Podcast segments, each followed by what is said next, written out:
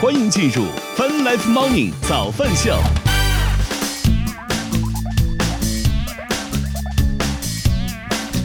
欢迎各位收听收看 Fun Life Morning 早饭秀，来自 QQ 音乐旗下泛直播 APP。同时，我们正在通过乐听音乐青春的亚洲顶尖线上流行音乐第一台的亚洲音乐台，在同步并机播出当中。今天是二零二三年二月二十二号，哇，好多二，今天是星期三，大家早呀！哎呀，家里自从这个洗碗机坏了之后，我发现我突然有点不会洗碗了。就是正常拿洗洁精和那个百洁布在碗里擦的这个动作，感觉那么的陌生。我现在有种这种感觉，所以我现在呃就是还有点怀念购物节会不会赶紧来？嗯，看万一这个等到购物节的时候，这个价格还能再便宜一点，会不会能达到我的心理预期的价格？反正两 K 以内，我觉得这个还是可以考虑一下的啊。如果是这样的话，啊，那不妨就。可以买了，我觉得至少我目前觉得，当然如果它到时候 更便宜，那更好，是吧？所以我现在非常奇怪的想法就是，反而盼着下一个购物节，什么六幺八，应该下一个是六幺八吧？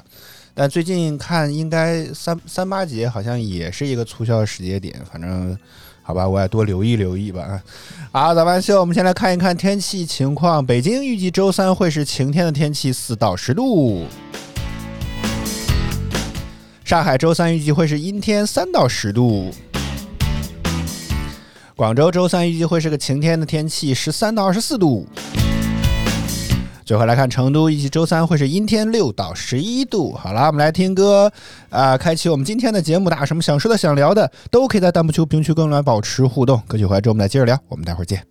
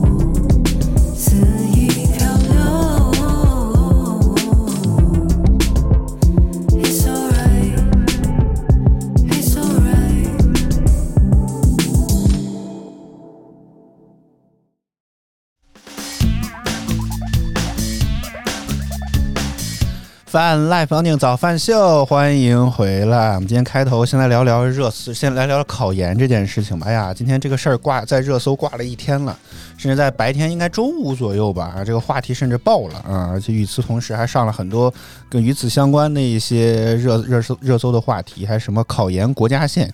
我本来还觉得说是公布了嘛，点进去一看啊，大家敬请期待啊，把历年的考考研的国家线给大家分享一下，希望大家在新就是对这一届的考生能够有。所帮助，我天，都可以这样蹭流量的吗？啊，白老师呢？呃，这个，这个，就应该之前也说过是吧？这个去年参加了一下，这个本来是想着，哎，是今年还是去年？我忘了啊，就呃，应该是去年，去年底啊，然后去考了一下，然后本来说呢是。呃，就是为了体验一下整个考研的过程啊，什么之类的。这个之前的节目当中，我记得有跟大家来分享过。啊，现在呢，学习这个成绩考的到底如何？今天正式公布。而之所以今天能够上热搜，也就是因为今天出成绩了，所以很多人就开始啊，在这里面分享呀，或者怎么地的，所以把这个话题给顶上热搜了。那我们先来聊一聊啊，感觉我现在像特别像是班主任老师，我们来评一评白老师这次考的怎么样啊？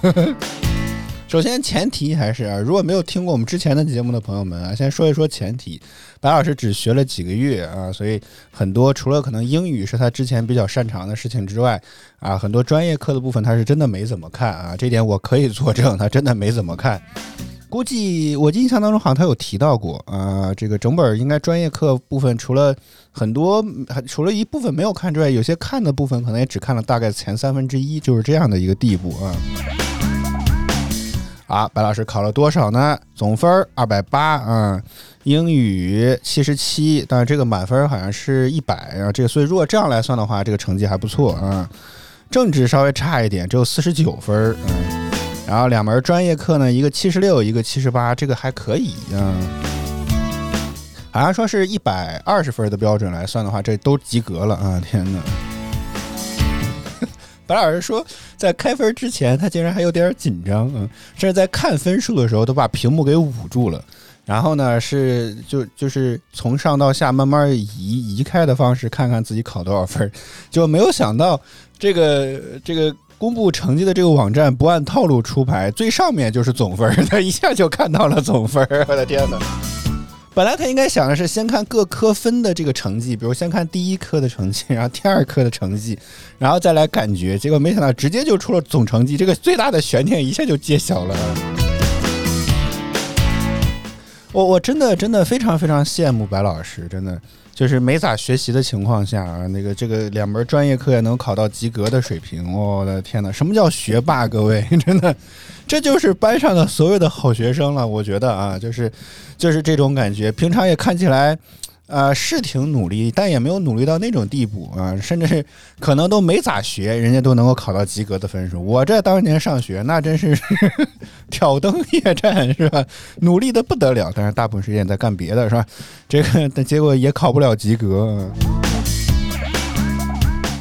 真的，白老师真的是太能扯了，他可能他的答卷当中不管写上没写上，然后就不管知不知道，先把这张卷写满。我觉得这可能没准这个。呃，这个阅卷老师应该也能给点辛苦分吧？会不会是这样的？当然，因为我不懂这个啊，呃，说我还是问他说，因为我觉得好像二百八已经是个挺高的分数了，我还在问他说能能上哪个学校？就是以现在水准来看的话，能上哪个学校？他说哪个都上不了，因为好像说国家线大概是三百三十分，这这还差五十呢。啊，他自己分析，你看好学生啊，我我这个跟白老师聊天的过程当中就发现了什么是好学生，人家善于反思。总结来讲啊，就是专业课不行啊，很多东西呢都学了个皮毛，甚至还有很多细分的课程压根都还没学，这可能是他主要的这个问题。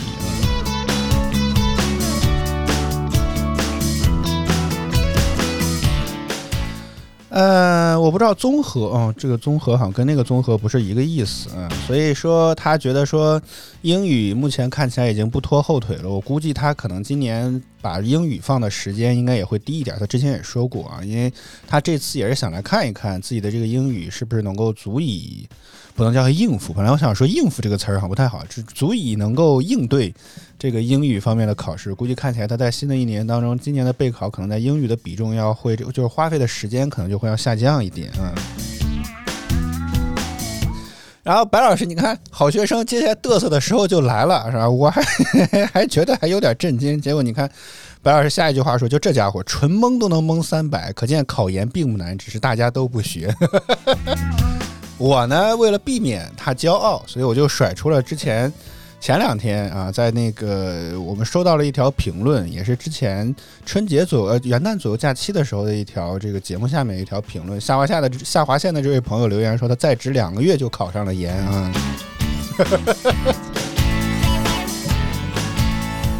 啊，白老师对此并没有回应，他不知道作何心理感想啊。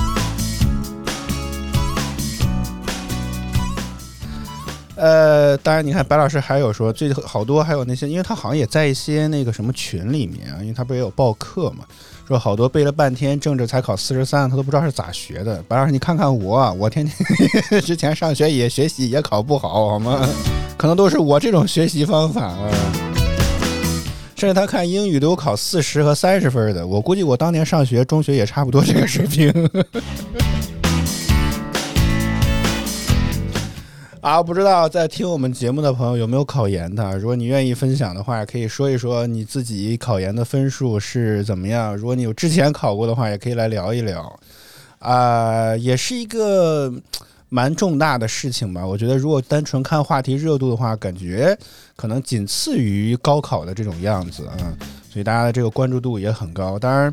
呃，大家对于考研的这个关注度如此之高，可能也是多方面的原因，有些能聊，有些不能聊，那咱就不多说了。甚至在此时此刻我们录制的时候，还有到底考研难还是读研难这个问题也上了热搜。这个实话实说，我不知道，但是我觉得对于我来讲都不容易。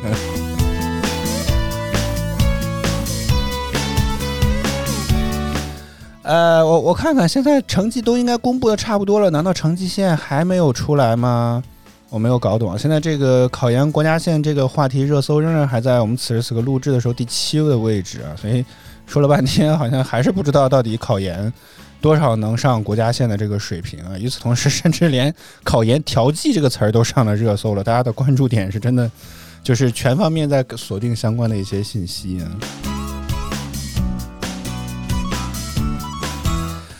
啊，哎，总的来讲吧。嗯，只能说这个白老师还有很多 我需要学习的部分，但是我真的觉得读书这个东西是不是也是看命啊？我当然，我觉得并不是说给大家渲染一些气氛，万一也有真的在听节目的一些小朋友们，或者说呃在上学的朋友们，你们该学还是要努力学习。呃，嗯，很多话呢不太方便在节目里面聊，但是就是目前来讲，有一个好的文凭，有一个好的成绩，有一个很好的大学上。啊，对你来讲没有坏处，好不好？只有只你只要明白这一点就好。我也一直在分享自己的经历，很多程度上都感觉像是在啊，以我的例子作为反例。我都觉得我们的我的个人的这个很多 solo 的部分，其实都可以分享给孩子们听。你看看，随风叔叔、随风哥哥不好好学习，是不是找工作都这么的难？而且尤其现在。啊，大家看肯定看网上的新闻也会知道，一年应该有一千万左右的大学毕业生吧。现在就业形势也确实不太容易，所以很多人可能呃考研也是一个提升自己的一个办法。而且确实，就算我自己在找工作，一些门槛不是非常高的工作，对于学历呀，包括什么这些，其实也有很高的要求。或者换句话说，很多啊看上去。也比较一般的工作，甚至要求你，比如说英语有四六级，然后工资的水平可能也跟我之前差不多，所以卷起来了，这是一个呃大家应该都能够感受到的事实。所以我觉得就是。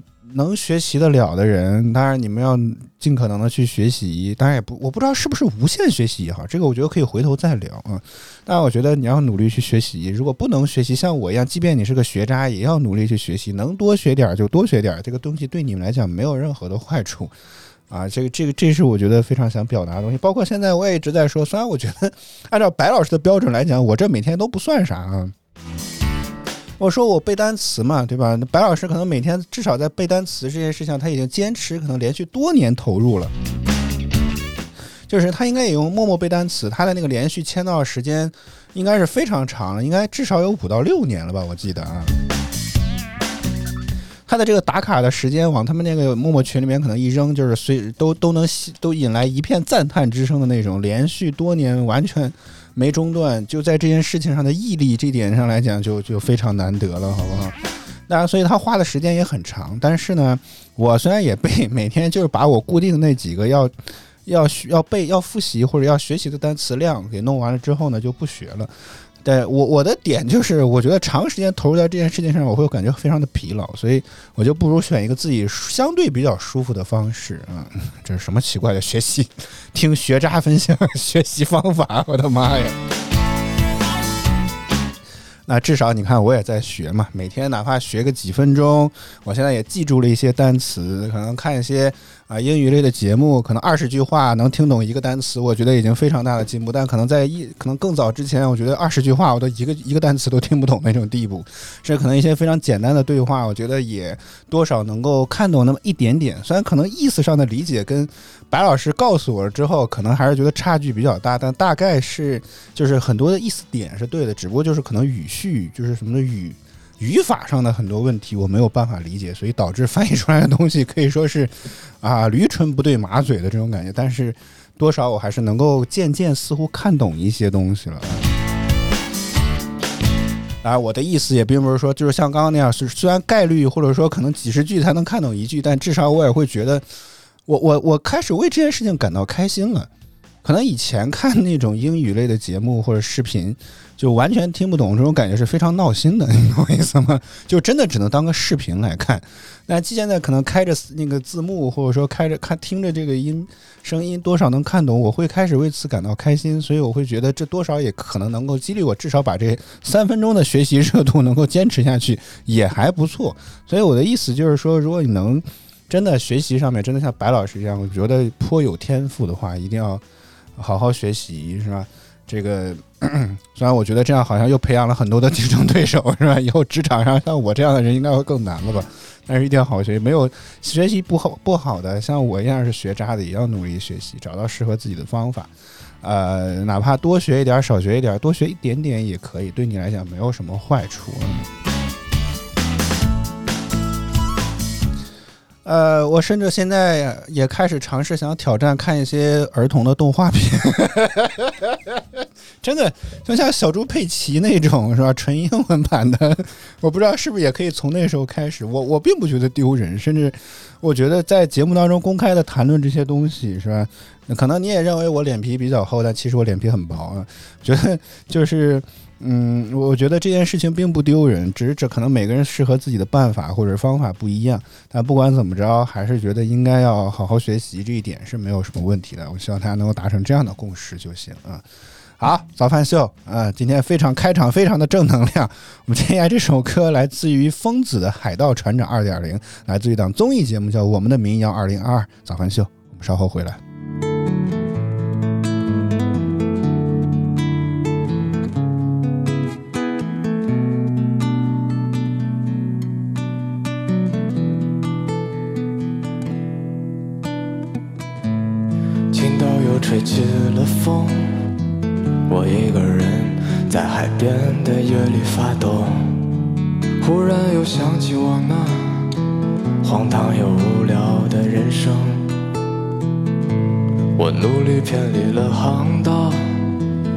终于捕捉到你的信号。我曾经伤害，也曾经被伤害，现在只想停泊靠岸。于是我丢掉了船，又烧掉了帆，还砍断了我的桅杆。回到那片我熟悉的海滩，却找不到属于我的港湾。我穿过峡谷，又翻过雪山，路过无人的戈壁滩，看遍人间的欢乐和悲惨，却找不到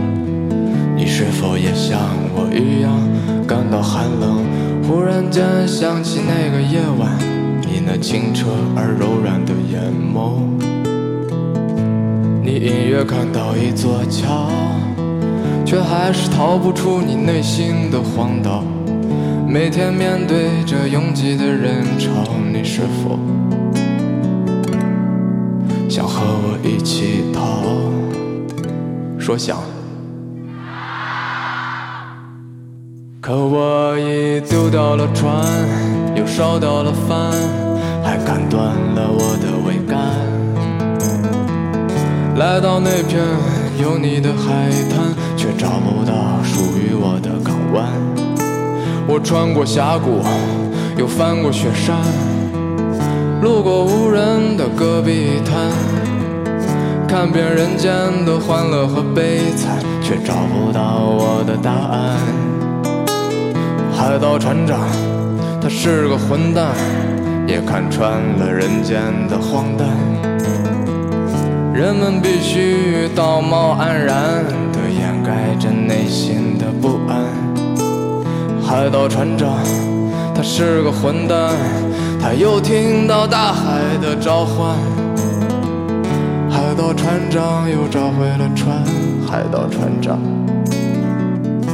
就。不应该靠岸。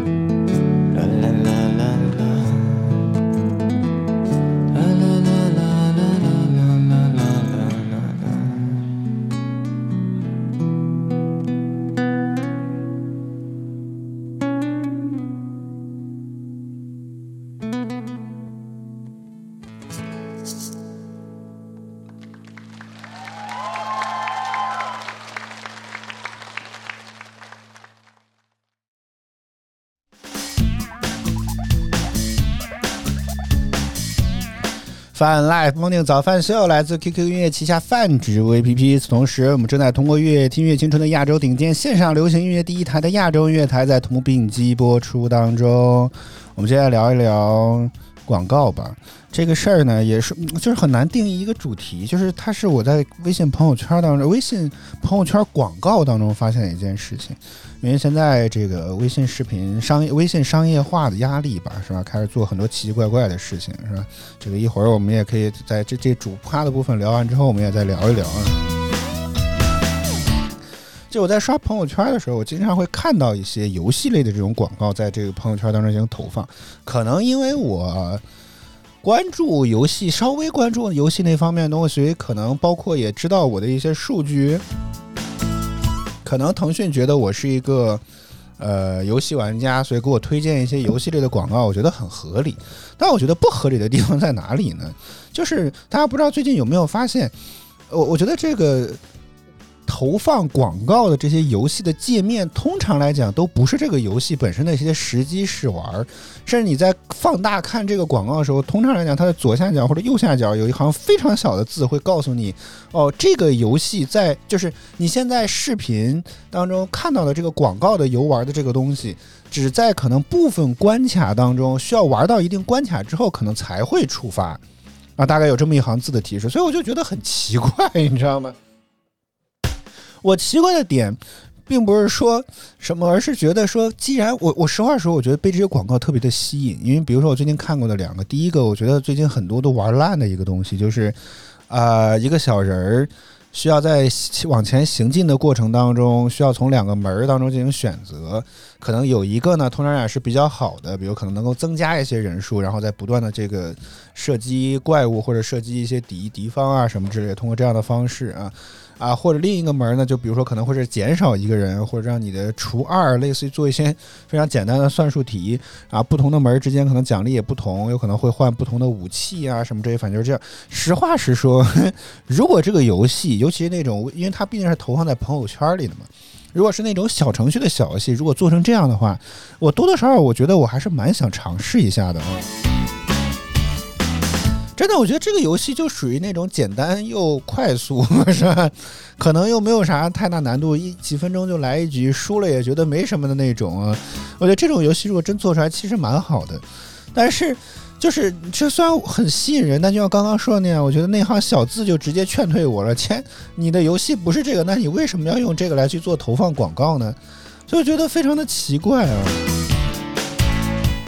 包括昨天。看到一个广告，我觉得也挺有意思的。呃，它特别像是一个在过山车的轨道上面。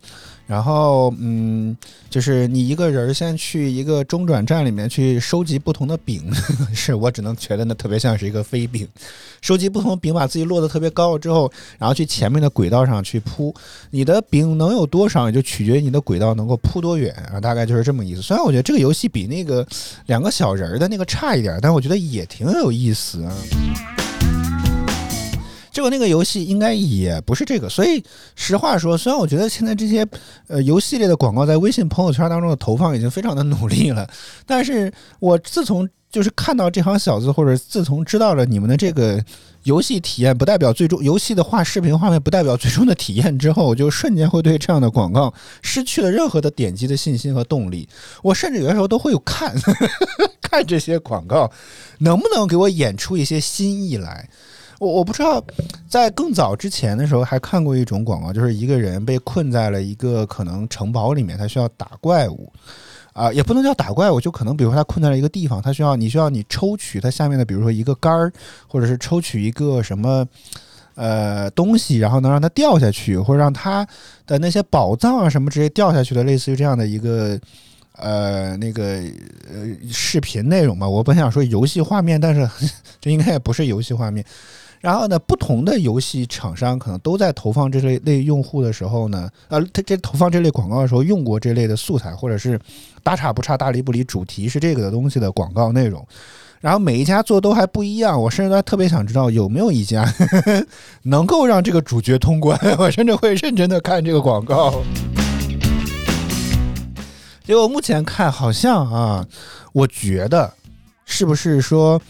呃，让这个视视频画面里面失败会更引容易引起玩家的这个兴趣，大家会觉得，哎呀，这么菜是吧？非常简单，有些真的特别像当年那种电视答题节目，问的题非常之弱智一样。其实可能你稍微改变一下抽掉的那个顺序，就能够让他过关了，但他就偏偏不去选那个正确答案，啊，然后就失败了嘛。失败之后就会。啊，可能弹出让你也一起来玩，所以我在想，是不是这样的方式更能够引起看广告者的人去学的，想尝试一下？你看这么简单，是吧？那我就点开，我去试一试呗。我觉得可能是这样的逻辑啊。我因为为什么我会这样觉得？我之前好像我没有完整看完，但我那天看好像有一家做游戏垂直类的媒体似乎有介绍过，还是一家。自媒体、科技类的自媒体有提到过，说现在因为这些呃游戏厂商很多在买量，买量的意思就是说他通过买一些流量的方式，然后给自己的游戏能够呃火起来。比如早年的那个什么“细兄弟就来砍我，我是渣渣辉”啊，就是类似那种贪玩蓝月的那个什么那个游戏，就很属于买量的这种，你能够在各种各样啊一些稍微不是那么 主流的网站的右下角看到渣渣辉的那个广告。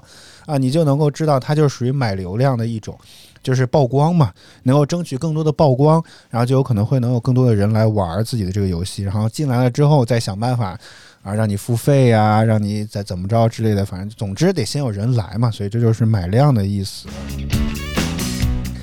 但是呢，这为什么会我会还是那么觉得说失败可能更引起玩家的兴趣？这一点可能也并不是我自己。自己主观的感知出现了偏差，就是那篇文章当中提到了一个我之前从来没有想过的行业，就是买量公司也有些是专门来制作这类视频内容的。就是我们现在看到的这些很多，我不知道是不是全部啊，因为我也没有看完那篇文章，因为最近很忙。然后就是很多这种公司是专门来制作这方面内容的啊，就是我们看到的那些游戏的啊视频的那些宣传的画面，也是经过可能这些。啊，制作的公司根据点击量、根据反馈，可能一轮一轮呃筛出来或者总结出来的一个东西。他可能真，他们可能真的是有事实依据，并不是说我一拍脑袋啊就这么弄啊就就算了啊，不是那样的啊。你看，我说很忙吧，我就来了个消息，稍等一下啊。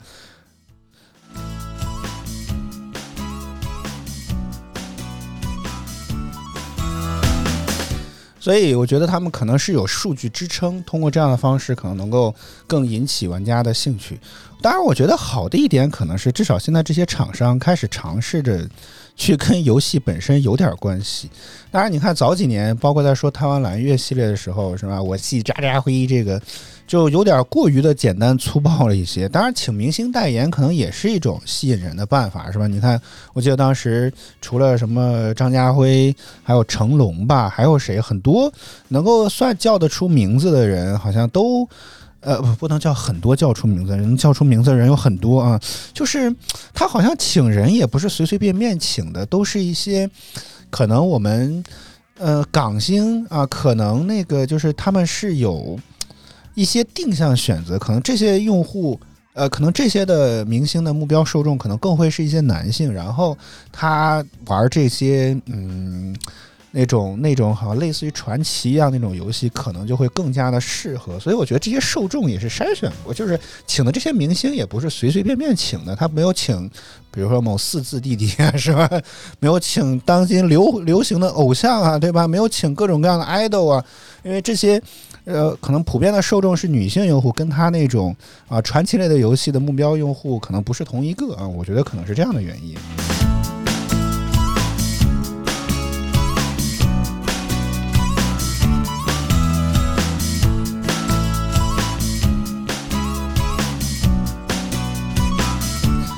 所以啊，这样竟然还有可能，这个一个行业大了之后，或者说一个需求大了之后，呃，还是能够催生出很多这个其他的衍生行业来。所以我估计这个应该也是其中之一啊。当然，我觉得他们真的还蛮厉害的，是不是？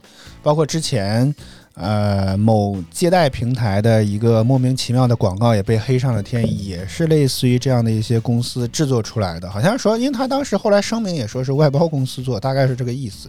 好像也是有一些这方面的公司专门来去制作这样的，而之所以会做出那样低俗不堪又可能违背一些社会常理的这种短视频，也是因为他们可能在这些公司在投放的过程当中，渐渐会发现，可能吵架呀，可能这种东西会比较容易吸引人点击，包括之前可能某多多。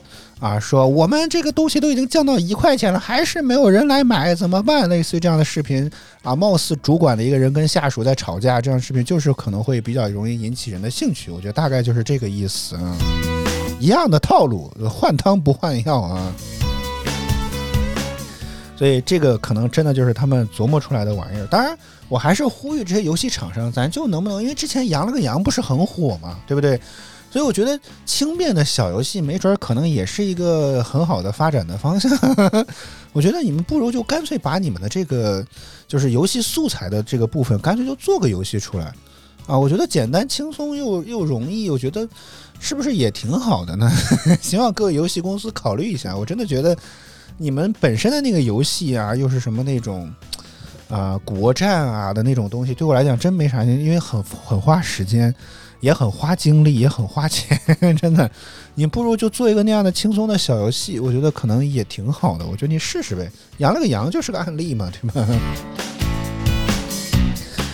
啊，咱们秀，我们继续来听歌，回到音乐当中，大家什么想说的、想聊的，依然都可以在弹幕区和评论区跟我们来保持互动。歌曲回来之后，我们来接着聊，我们待会儿见。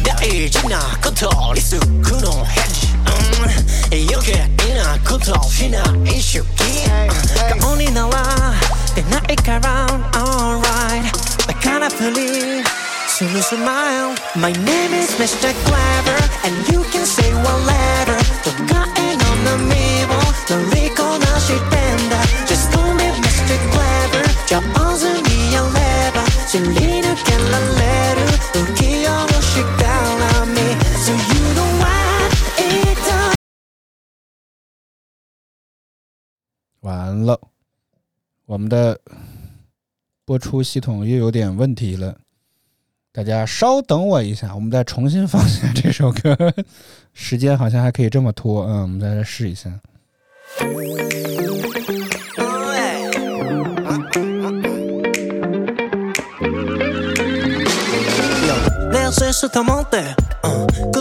ハイブランドまとって学校つけたいねあれをこれ持って、うん、叱るのはナンセンス本音は隠しておくのが一番ね大事なことリスクのヘッジ、うん、余計なことしない主義、顔になら出ないから Alright. だからプリー soon as smile My name is Mr. Clever And you can say whatever とかえの波を乗りこなしてんだ Just call me Mr. Clever 上手にやれば知り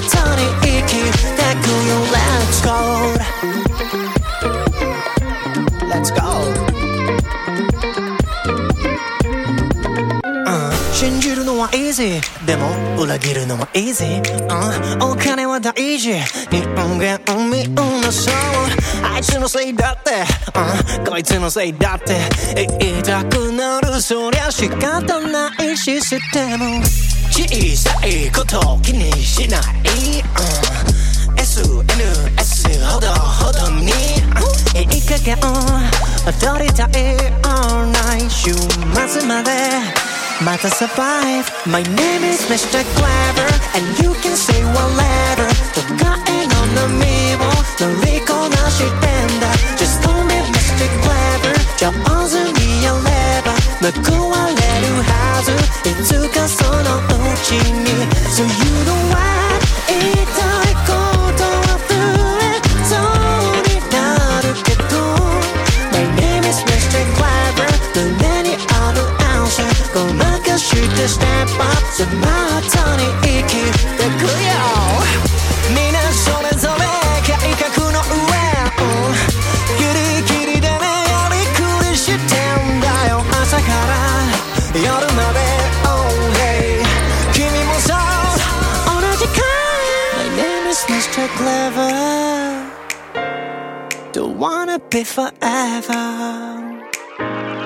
My name is Mr. Clever, and you can say whatever. Don't call me no miło, 놀리고 나실 텐데. Just call me Mr. Clever, 저 어순이 열레바. 신이 느낄 날래루, 귀여워 she down on me. So you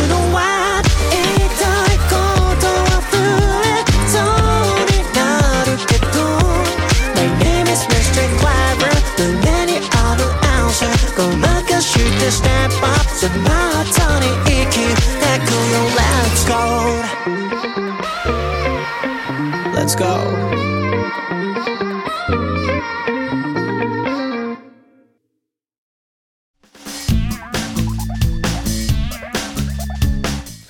饭 live morning 早饭秀，欢迎回来！还有一点点时间啊，我们最近今天，哎呀，看了《三体》的电视剧之后啊，真的，我之前应该也说过，我觉得这部片子真的蛮拍的还蛮好的。原著吧，我倒是没看啊，甚至我还，但是引起了我的兴趣，我看想看看《三体》这本书到底卖多少钱。估计现在可能很多的电子阅读平台上应该都会都会有原著，不过影视化确实是非常难的一部分，对吧？所以本来还觉得说，哎呀，要不赶紧看看第二部和第三部书上的内容是怎么写的。但是我觉得，既然腾讯这个电视剧版拍的还行，我在想，要不就算了，直接强烈还是强烈呼吁腾讯赶紧拍第二季，可能比较现实一点。第二部赶紧的吧，啊。当然，我觉得看完了这个东西的后遗症之后，之前也说过。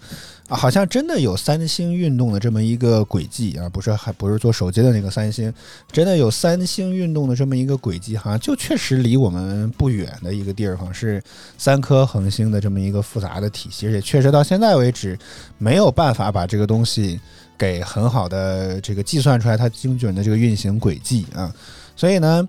我今天还在想呢，这个突然之间不知道为什么大脑就是肯定看工作 工作当中，你看经常会冒出一些奇奇怪怪的想法，是吧？就突然想到了这件事情，我就在想，那既然三颗恒星是让三体人在这个乱纪元、恒纪元好好坏坏之间来回切换的罪魁祸首，是吧？它不能像我们的地球一样只有一颗太阳，然后可能东升西落，每天这个日照日这个日升日落的时间相对比较恒定和稳定。那干脆为什么就把它的三颗恒星给炸毁一颗，或者是像《流浪地球》是把那颗恒星给推走呢？我就当时想到这儿的时候，哎呀，真的感觉被自己的这个聪明才智的大脑给给折服了。哎呀，我竟然能够想出这么这么这么厉害的点，是不是？然后马上当时我就分享给白老师，但是白老师可能当时在忙，并没有第一时间回复我。然后我就在网上搜索，是吧？三体人为什么不炸了 炸了那几颗恒星呢？结果没想到跟我有一样想法的人还真不在少数，或者说至少从我搜索出来的内容上面来讲，还真的有人会是这么认为啊。当然，确实冷看了内容，包括自己冷静下来思考，确实这件事情是不太可能的一件事儿啊。第一，太阳本身来讲温度就相当高，你得管它发什么玩意儿，它才能够啊去所谓的炸毁太阳的，或者当然我这个太阳指的是三体上的那三颗恒星啊，我就用太阳来指代好了。那你得用什么样的方式才能炸了那三颗恒星呢？这个这个问题，呃，可能这个非常之难，我不能说完全没有可能，确实不知道什么样的东西能够真的去炸毁它。